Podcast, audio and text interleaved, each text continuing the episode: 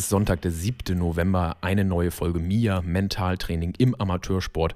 Und weil wir November haben, ich frage mich, wo ist das Jahr geblieben? Jetzt mal ganz ehrlich. Ich gucke nach draußen, die Blätter fallen von den Bäumen, es ist alles rötlich, braun, gelb, die Natur erstrahlt in so vielen Farben.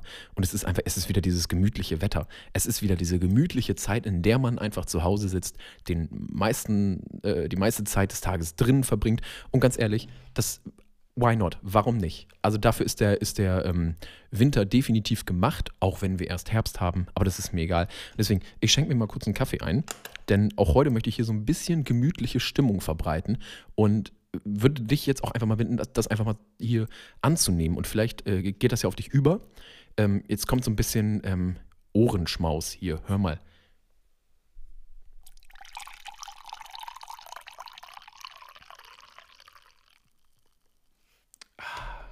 Das ist schön, ne? Also schöne Geräusche, wenn, ähm, das fühlt man sich gleich so, ein schöner Tee, ein schöner Kaffee, das am Nachmittag, oh, jetzt ist ja auch Sonntag, ja, das ist Sonntag ist sowieso Stubenzeit, ja, da hockst du vielleicht gerade unter einer Decke eingemummelt und hast einen Kaffee in der Hand, draußen tobt der Wind und der Regen und du bist richtig schön eingemuggelt drin und hörst dir jetzt dabei diesen Podcast und mein Gelaber an. Äh, Prost erstmal.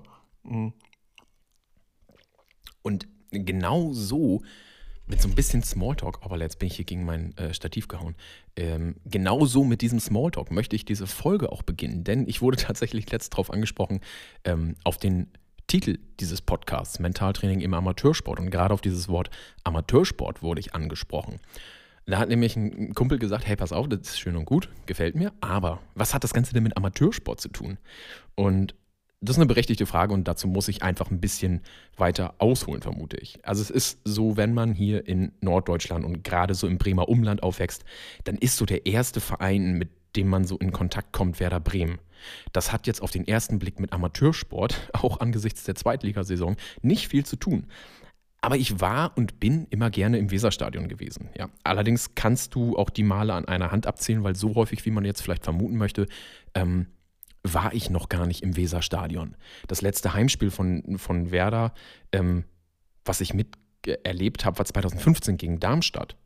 Und zur Erinnerung, das ist so lange her, dass Sandro Wagner da noch bei Darmstadt gespielt hat und dass ein gewisser Papi Cilobocci uns, jetzt sage ich schon uns, aber äh, Werder Bremen am letzten Spieltag gegen Frankfurt zum Klassenerhalt geköpft hat. Ja, und ich habe mir damals noch nie so sehr gewünscht, ich habe gedacht, oh bitte verpflichtet ihn. Also ein Abwehrspieler, mit dem ich mich voll und ganz identifizieren kann, wo ich gedacht habe, das stimmt, der Einsatz, der, äh, ich fand Schlebocci immer gut. Schade, dass er nicht bei Bremen gelandet ist. Ähm, aber das nur am Rande. Also Stadionbesuche, das ist ein Highlight. Das war immer ein Highlight bei mir gewesen. Die, die Fahrt zum Stadion, ja, das Ganze drumherum, dieses Feeling einfach, die Gemeinschaft, auch wenn du da mit, tausenden anderen Fans äh, ein Team anfeuerst, das ist wirklich etwas ganz Besonderes, was man, was man so miterleben muss. Und es gab da mal eine Zeit, da hat man halt Stehtickets bestellt in der Ostkurve und man hat sie auch bekommen. Irgendwann muss es so einen Change gegeben haben, weil du konntest weiterhin Tickets bestellen, aber ob du die auch bekommst, das war die andere Frage, ja. Und ich muss ganz ehrlich sagen, ich habe es dann, äh, man, man, kriegt dann immer so eine Mail, hier, hm, schade, du hast keine Stehtickets bekommen, aber wir können dir noch Tickets äh, in der Nordkurve für 50 Euro anbieten. Und ich sehe es, tut mir leid, nicht ein, für ein Fußballspiel 50 Euro zu bezahlen.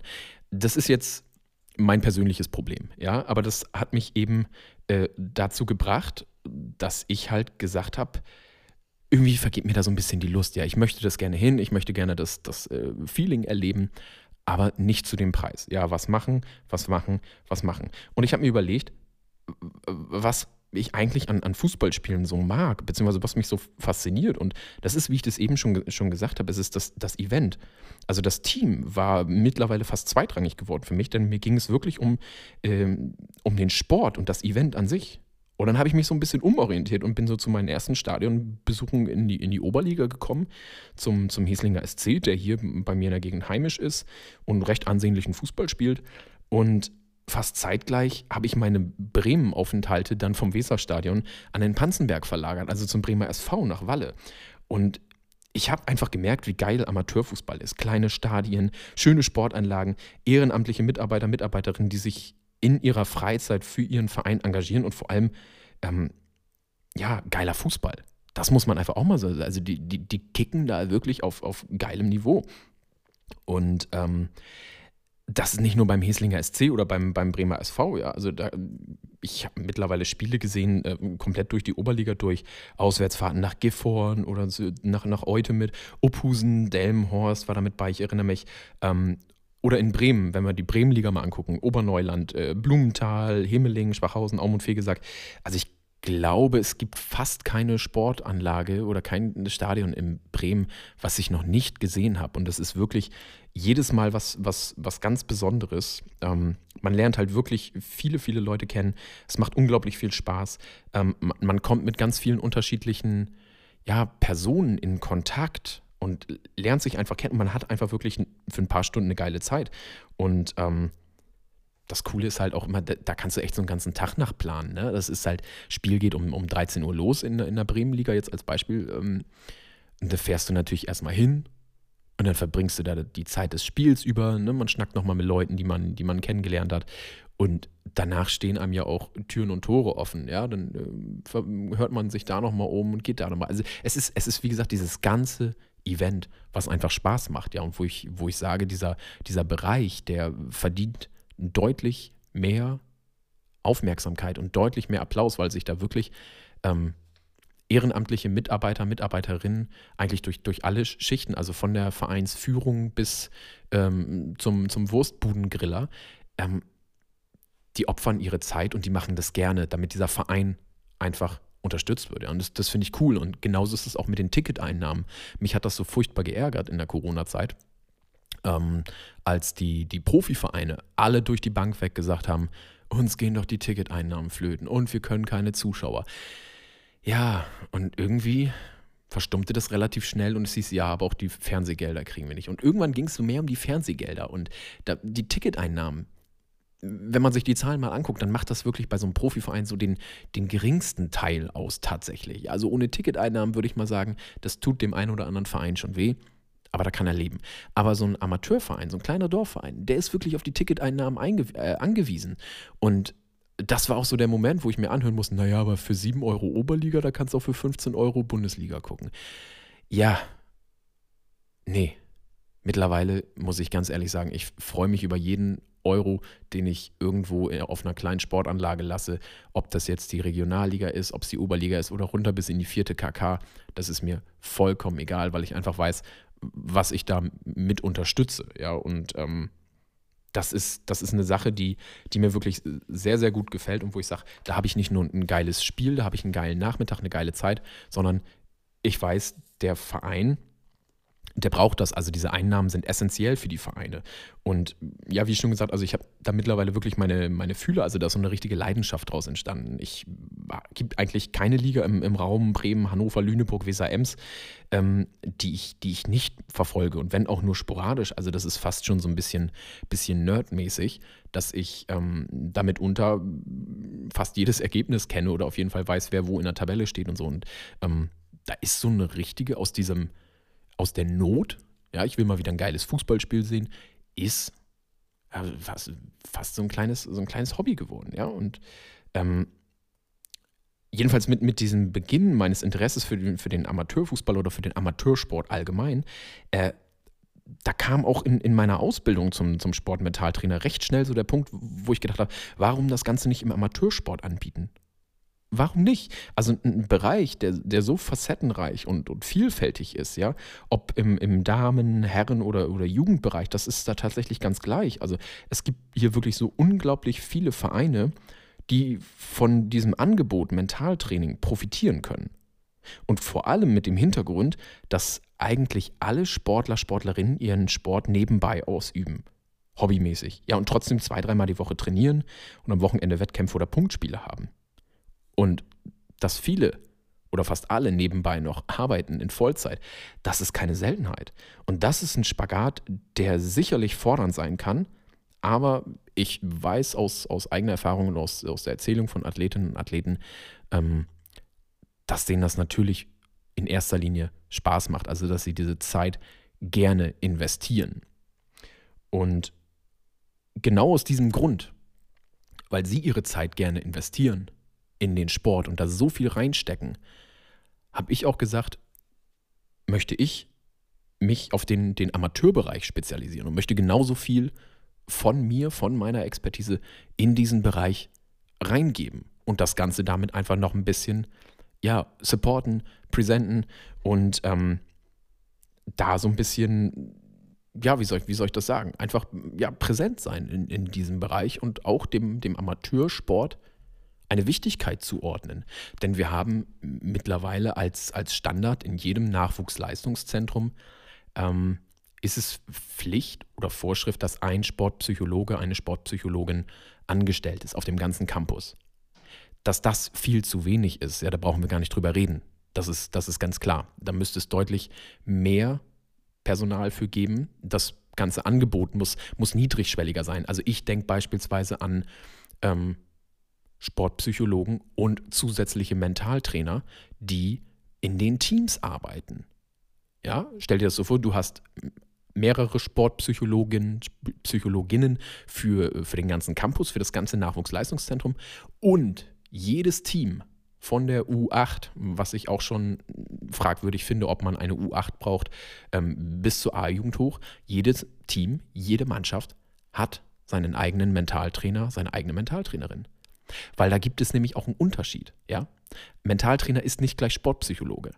Die Inhalte mögen sich hier und da überschneiden, aber so ein Mentaltrainer ist in erster Linie für das Training da. Genauso wie ein, wie ein Athletiktrainer. Also du rufst ja auch keinen Arzt, um, um deine Athletik, um deine Fitness äh, zu trainieren.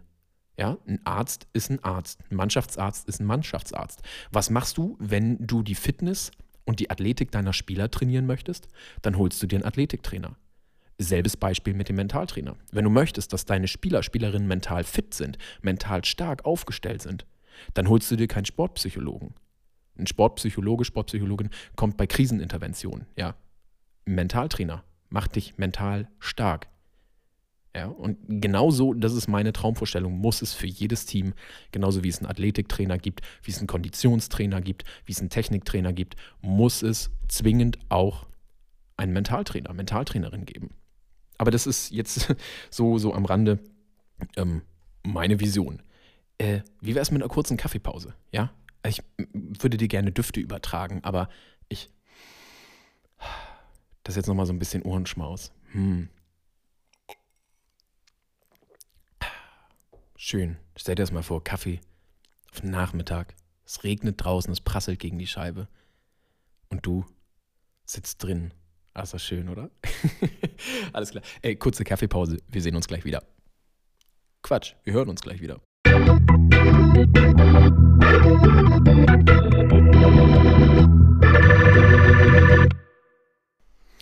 So, wo war ich stehen geblieben? Ähm, ich glaube, ja, warum ich mich auf den Amateurbereich spezialisieren möchte, spezialisiert habe, das habe ich gerade schon erläutert. Und es ist einfach so, ähm, dass viele Sportler, Sportlerinnen ganz hohe Anforderungen von außen haben. Ja?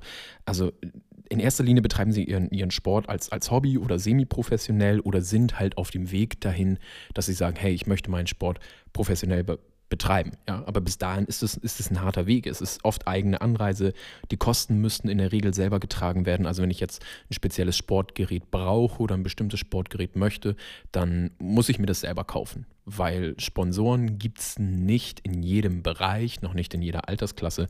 Und ähm, wenn ich mal an, an die Kinder oder Jugendlichen denke, wo ich vorhin schon die, die U8 erwähnt habe, also der Druck, der schon in, in jungem Alter erzeugt wird, ähm, den darf man auch nicht vergessen. Ja? Und das alles neben der Schule, neben dem Studium, der Arbeit in Vollzeit eventuell. Ich finde, da ist es einfach hilfreich, wenn man äh, da mental stark aufgestellt ist und äh, eben gewisse Coping-Strategien an der Hand äh, hat, um diesen Spagat wirklich zu meistern, ja. Wo ich eben nochmal gesagt habe, das ist wichtig, jedes Team braucht einen Mentaltrainer, braucht eine Mentaltrainerin. Das Angebot muss niedrigschwellig kommen. Wenn ich nochmal auf die äh, Sportpsychologen, Sportpsychologinnen äh, zu sprechen komme, wenn du weißt, da ist einer für den ganzen Campus, dann musst du dahin. Ja, und dein Trainer, deine Trainerin weiß vielleicht, dass du da warst. Dann schwingt ja vielleicht auch so ein bisschen die Angst mit, dass du sagst, okay, hm, mein Trainer, meine Trainerin weiß das, ähm, möchte ich aber vielleicht nicht unbedingt, weil ich jetzt nicht zwingend schlechter vor den anderen dastehen möchte. Oder nachher sagt mein Trainer, meine Trainerin, hey, äh, den stelle ich nicht mehr auf, weil der war beim Sportpsychologen. Ja, vielleicht ist da ja was, vielleicht ist er einfach nicht bereit äh, für, für, diesen, für diesen Weg nach oben.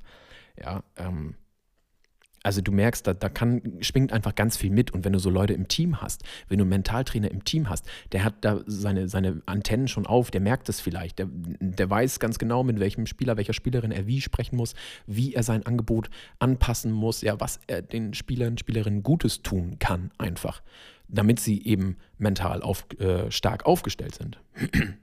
Und natürlich gibt es auch Athletinnen, Athleten, mit denen ich zusammengearbeitet habe oder mit denen ich zusammenarbeite, ähm, die einfach sagen, hey, ich bin gerade verletzt, ich kann nicht spielen und ich möchte gerne wissen, wie ich mich da irgendwie durch, durch Mentaltraining ähm, ja, den Heilungsprozess unterstützen kann oder was ich für mich tun kann. Oder Spieler, Spielerinnen, die, die sagen, sie möchten ihre Nervosität vor, vor Spielen oder Wettkämpfen loswerden. Ja? Also die ihre, ihre leistungshemmenden Gedanken identifizieren möchten und sie halt in leistungsfördernde umwandeln wollen also die Palette ist da wirklich sehr, sehr vielfältig. Und natürlich, muss ich auch dazu sagen, plädiere ich immer für ein langfristig ausgelegtes Coaching. Ähm, einfach um das, das Mentaltraining zur Gewohnheit werden zu lassen, weil, ja, es ist, es ist wie, mit, wie mit allem. Also du trainierst ja auch nicht deine Kondition nur zweimal und sagst dann, ja, jetzt bin ich fertig oder ähm, jetzt, äh, nö, bringt ja irgendwie nichts, sondern das ist ja ein Training. Das ist das, was ich immer plädiere. Es ist ein Training und ein Training ist ein Prozess, das braucht Zeit. Du probierst auch nicht eine neue Sportart aus, ein, zwei Mal und sagst, oh, irgendwie bin ich noch kein Superstar. Oder nö, dann ist das wohl blöd. Ähm, ne? Also, ähm, aber grundsätzlich gibt es auch, wenn wir nochmal auf das, das äh, Coaching, das Mentaltraining zu, zu sprechen kommen, ähm, durchaus auch Situ Situationen, da kommen Sportler, Sportlerinnen ein bis zweimal zu mir und sagen dann, hey, cool, äh, das war ein toller Perspektivwechsel und den habe ich einfach gebraucht und dann ist das Thema durch. Ja, und das finde ich großartig, denn genau so kann das Ganze halt auch funktionieren, dass man eben vielleicht eine Phase hat, in der man einen Perspektivwechsel braucht oder man einfach zwei, drei Tools benötigt, die einem helfen, vor Wettkämpfen nicht nervös zu werden. Und dann muss man sie gar nicht mehr zwingend regelmäßig begleiten, weil das, wofür ich auch immer äh, stehe, dass ich einfach sage, hey, A, du musst es wollen. Ja, also du kommst mit einer Freiwilligkeit zu mir. Das ist schon mal Schritt eins. Ja, dass du nicht von deinem Trainer, deiner Trainerin geschickt wirst und sagst, geh da mal hin, das tut dir gut, sondern du musst es wollen. Du musst die Veränderung wollen und du musst vor allen Dingen auch bereit sein, dafür was zu tun. Ich kann dich unterstützen, ich kann dir Methoden mit an die Hand geben, ähm, ich ne, kann dich das supporten, aber du musst es tun, du musst es wollen. Und ähm, zu diesem Perspektivwechsel ist das manchmal einfach schon, wenn du, wenn du mit jemandem drüber schnackst und der sagt, hey, pass auf, probier doch mal so und so. Kann das eventuell passen? Ja, und dann braucht man im besten Fall nur so ein paar Stellschrauben drehen, so ein paar Gewohnheiten ändern, vielleicht das, das Denken auf ein anderes Level heben, ja. Und ähm, dann reicht das schon. Ja. Trotz allem sage ich immer, mach es zu deiner Gewohnheit. Mach das Mentaltraining zu deiner Gewohnheit. So wie du ins Fitnessstudio gehst, ein, zwei, drei, viermal die Woche, keine Ahnung, ja, das machst du auch regelmäßig. Dafür ist Zeit. Genauso regelmäßig musst du dich auch mental trainieren, wenn du mental stark sein möchtest. Wenn nicht, dann nicht. Ja, aber ich vermute mal dadurch, dass du diesen Podcast hier hörst, hast du da so ein bisschen Interesse, hast du die Fühler so ein bisschen auf. Ähm, Coaching, Training, das waren jetzt so zwei Worte, die ich ähm, hier und da mal im Wechsel benutzt habe und das hat auch einen Grund. Denn ich finde, dieses, dieses ganze äh, Coaching-Trainings-Game, das ist mitunter dann doch etwas undurchsichtig. Also man, man weiß nicht genau, welcher Coach oder Trainer überhaupt für einen geeignet ist, ähm, die, die erstmal ausfindig machen. Ja, also wer bietet sowas an? Hm, wonach soll ich suchen? Ja, bietet das einer bei mir in der Nähe an? Äh, also wer mit welchen Methoden arbeitet, welche Methoden überhaupt zu mir passen und ja, wo zur Hölle ist eigentlich der Unterschied zwischen Coaching und Training? Also, das sind alles so Dinge, die dann vielleicht doch für, für den äh, Sportler, die Sportlerin knifflig sind. Sich erstmal informieren, ja. Aber von vorne. Also, ich für mich spreche immer dann vom Coaching, wenn ich mit Sportlerinnen und Sportlern an Themen wie, wie Selbstgesprächsregulation, dem inneren Dialog oder dem Mindset arbeite. Ja, also alles, was ähm, äh, im Inneren stattfindet. Ja, also das ist für mich Coaching die Arbeit im Inneren. Ja, und die Arbeit im Inneren oder mit dem Inneren bewirkt dann die Änderung im Außen. Ja, Also, dass ich eben selbstbewusster auf dem Platz werde, dass ich das nach außen hin auch ausstrahle, dass ich ruhiger werde, dass ich ähm, gelassener mit Stresssituationen umgehe.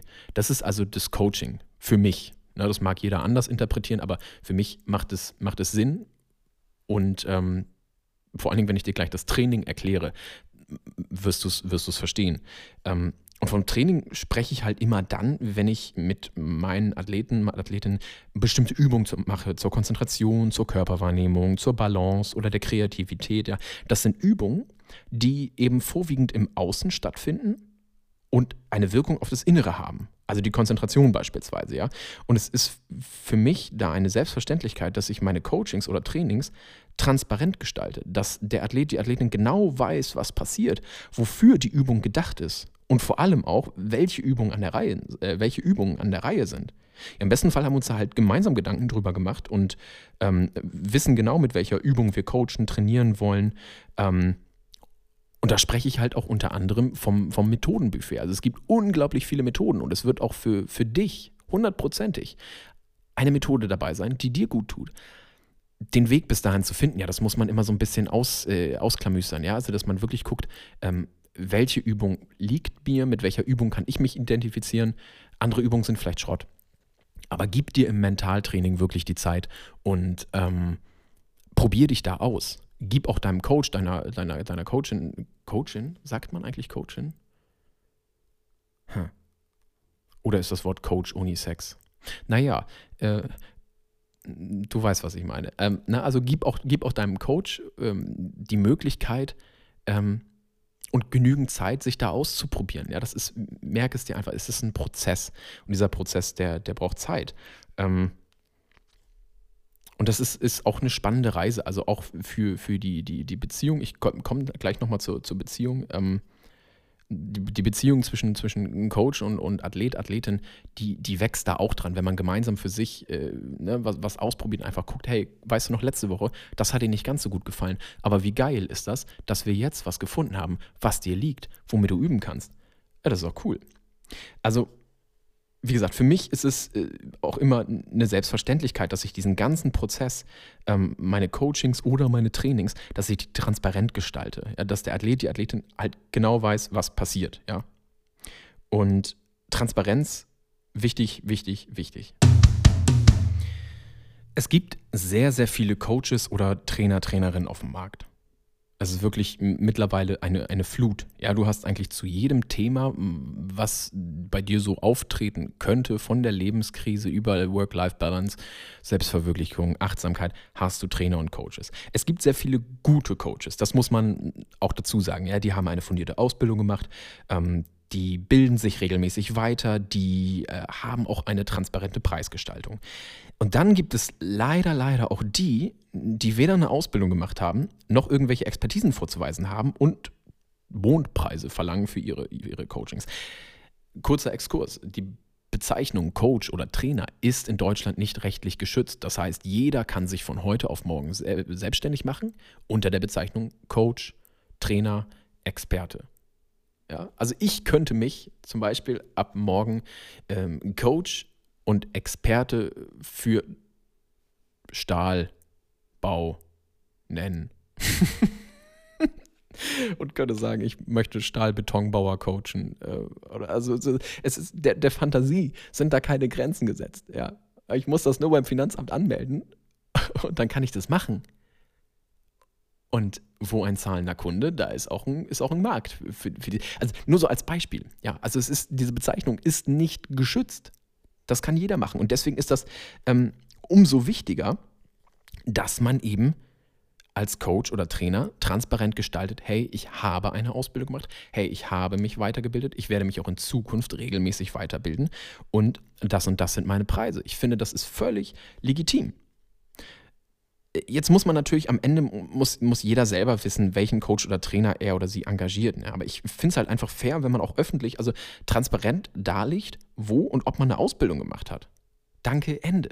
Mehr muss ich dazu nicht sagen. Ja? Und ich glaube aber auch, dass deswegen da noch eine gewisse Hemmschwelle ist, weil man eben nicht sofort erkennt, wer arbeitet wie, Ähm, steckt da fundiertes Fachwissen hinter oder ist das alles angelesen? Ja, also was kostet mich das Coaching eigentlich? Auch immer so eine Frage. Äh, gehe ich da irgendwelche langfristigen Vertragsbindungen ein oder kann ich das Ganze auch testen, etc.? Also ganz viele Fragen, die auf den Homepages der Coaches oder Trainer, Trainerinnen nicht immer beantwortet werden. Beziehungsweise, wenn dann eine Preisgestaltung äh, da ist, dann liest du die durch und denkst dir, hm, ja, das ist ganz schön viel Geld. Ja, also da geht es geht's in die Tausende.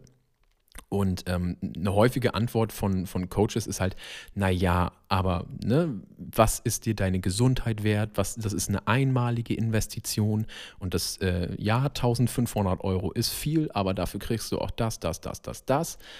Ähm, und trotzdem, ich kann das verstehen, wenn einer sagt, ja, das, mh, hm, aber das ist eine Menge Geld und das kann ich mir nicht leisten.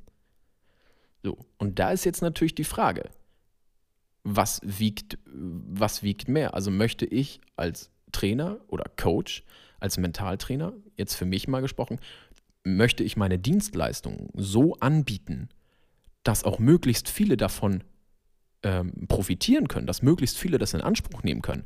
Oder möchte ich das nur für einen bestimmten elitären Kreis anbieten, ja, dass ich weiß, ich habe hier ähm, Eltern, die ein Kind im Nachwuchsleistungszentrum haben und ähm, ja, die, die nagen nicht am Hungertuch und die können das für ihr Kind bezahlen. Ein anderer, der auch im Nachwuchsleistungszentrum ist, vielleicht Eltern, die nicht so viel Geld haben, kann das nicht in Anspruch nehmen. Ähm, finde den Fehler.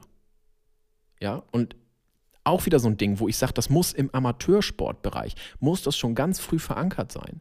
Dass man einfach viel niedrigschwelliger anfängt und dass man eben Mentaltrainer, Mentaltrainerin in Vereinen beschäftigt, dass sich eben weder Eltern noch Sportler, Sportlerinnen keine Gedanken darüber machen muss, wer bezahlt das jetzt. Das ist wichtig. Das ist einfach klar. Viele sehen auch sofort den Mehrwert nicht, weil sie nicht wissen, hm, was habe ich denn von diesem Mentalcoaching für 1500 Euro? Ich bin jetzt einfach nur fiktiv bei dieser Summe. Ja, es gibt hundertprozentig, also auch Sportmentaltrainer, Mentaltrainerinnen, die im Preissegment darunter angesiedelt sind. Ja, aber selbst wenn wir jetzt äh, 600, 700 Euro für ein Coaching nehmen, auch das kann sich nicht jeder leisten. Was machen? Was machen Sachen? Ja. Also ganz, ganz wichtig, transparente und nachvollziehbare Preisgestaltung ist mir sehr, sehr wichtig. Und die bekommst du bei mir. Ähm, ich biete zum Beispiel deswegen, und das machen, weiß ich, aber das machen auch äh, ganz viele Kolleginnen und Kollegen, ein kostenloses Kennenlernen an. Ich finde das wichtig, also dass man sich einfach kennenlernt, schaut, ob die Chemie passt, ob man sich äh, eine Zusammenarbeit überhaupt vorstellen kann. Denn am Ende, und bitte, liebe Mentaltrainer-Kollegin, seid mir nicht böse, ähm, am Ende arbeitet jeder Mentaltrainer, jede Mentaltrainerin mit denselben Methoden. Es ist alles, es ist, die kochen alle nur mit Wasser. Was viel wichtiger ist und was am Ende auch entscheidend ist, ist die Beziehung. Also kann ich mir eine Zusammenarbeit mit Mentaltrainer XY vorstellen, weil ich weiß, da kann sich ein Vertrauensverhältnis entwickeln oder nicht. Das ist nachher entscheidend. Ja, also passt die Chemie zwischen Athlet, Athletin und Coach. Das ist viel, viel die Methoden. Die sind wahrscheinlich bei allen selber, weil die Ausbildungsinhalte noch relativ gleich sind. Manche sind ein bisschen oberflächlicher angesiedelt, manche Ausbildungsinhalte gehen so ein bisschen tiefer. Ähm, weiß ich zum Beispiel von, von der Deutschen Mentaltrainerakademie, dass die meiner Meinung nach bisher die wirklich beste, fundierteste Ausbildung haben. Ja. Es gibt aber auch Anbieter wie die Academy of Sports beispielsweise, die das Ganze auch sehr, sehr gut hinkriegt. Ja. Ähm, aber die Methoden sind nachher überall die gleichen es kommt wirklich auf die, auf die Personality des, des, des Coaches an.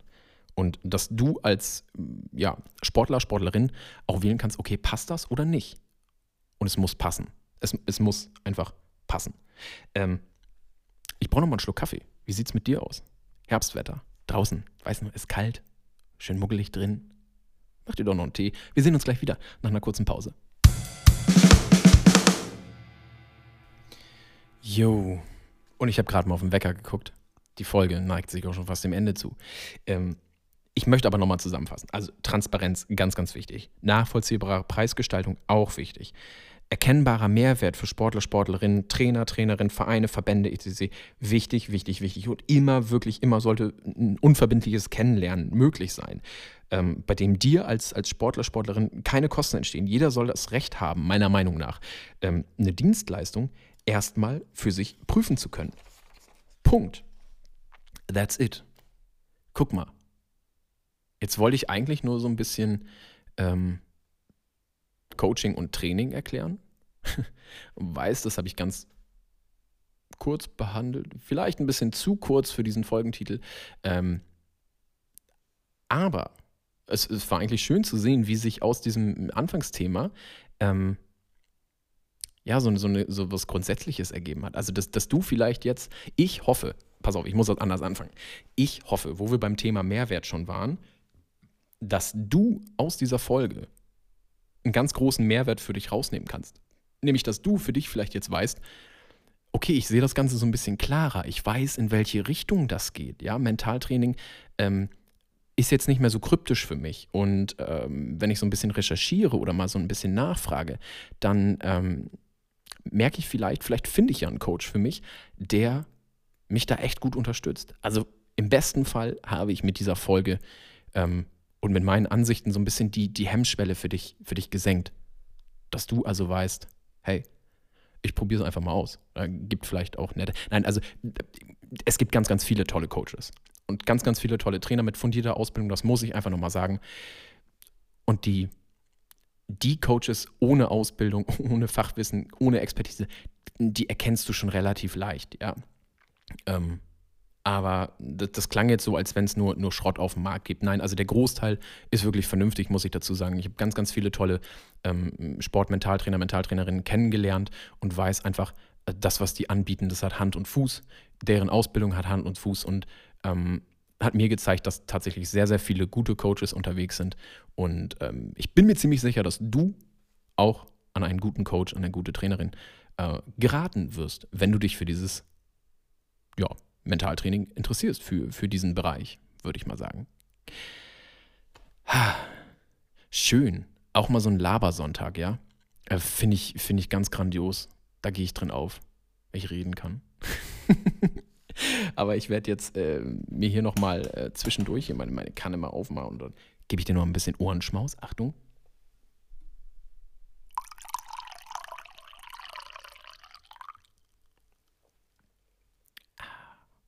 Schön, oder? äh, genau, mit, mit diesem Ohrenschmaus möchte ich die Folge jetzt auch beenden. Ich wünsche dir einen ganz, ganz schönen Sonntag. Genieß das Herbstwetter. Freu dich auf die nächste Folge. Das war Folge Nummer 9.